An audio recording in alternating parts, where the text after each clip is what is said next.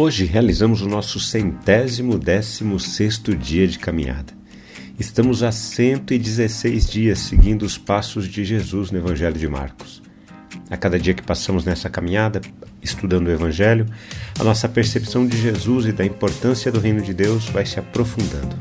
Vamos caminhar juntos? Imagino que já esteja claro ao seu coração o quanto somos egoístas por natureza.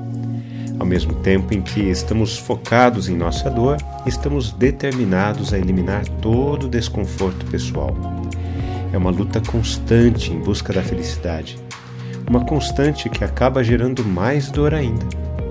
O pecado mantém as suas profundas garras no coração humano a partir dessa necessidade intensa de buscarmos uma vida sem dores. Essa é uma das causas de termos tanta gente passando fome enquanto outras pessoas estão com sobrepeso. Não queremos compartilhar. Enquanto uns morrem de fome, outros morrem em decorrência de comer demais. O que une as duas pessoas é a fome do coração provocada pelo pecado. E no primeiro dia da festa dos pães sem fermento, quando se fazia o sacrifício do cordeiro pascal, os discípulos de Jesus lhe perguntaram: Onde quer que façamos os preparativos para que o Senhor possa comer a Páscoa?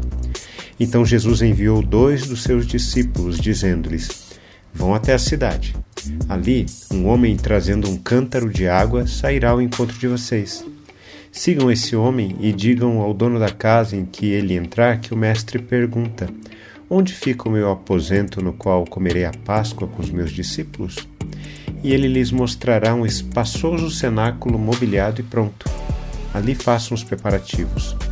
Os discípulos saíram, foram à cidade e, achando tudo como Jesus lhes tinha dito, prepararam a Páscoa.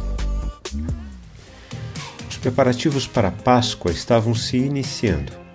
A festa dos pães sem fermento marcava o começo das festividades Jesus orientou dois de seus discípulos, ao entrar em Jerusalém, que procurassem um homem carregando um cântaro de água. Isso é notável, pois esse era um trabalho feito pelas mulheres ou crianças, e não pelos homens. Ao fazer essa recomendação, Jesus deixou claro que os discípulos não teriam nenhuma dificuldade em localizar aquele homem. Este homem os conduziria a um cenáculo, que era uma espécie de grande quarto construído na parte de cima de algumas casas, para encontros especiais como um jantar.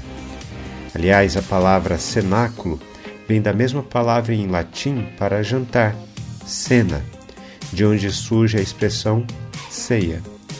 Esses dois discípulos ficaram encarregados de realizar os preparativos para a ceia. Para mim, é muito interessante que um dos momentos mais marcantes de Jesus com os discípulos tenha ocorrido ao redor de uma mesa. Compartilhar uma refeição é compartilhar a vida. Companheirismo tem a ver com compartilhar o mesmo pão. E essa é uma marca que diferencia os verdadeiros cristãos. Quando refletimos na palavra de Deus, precisamos responder a ela.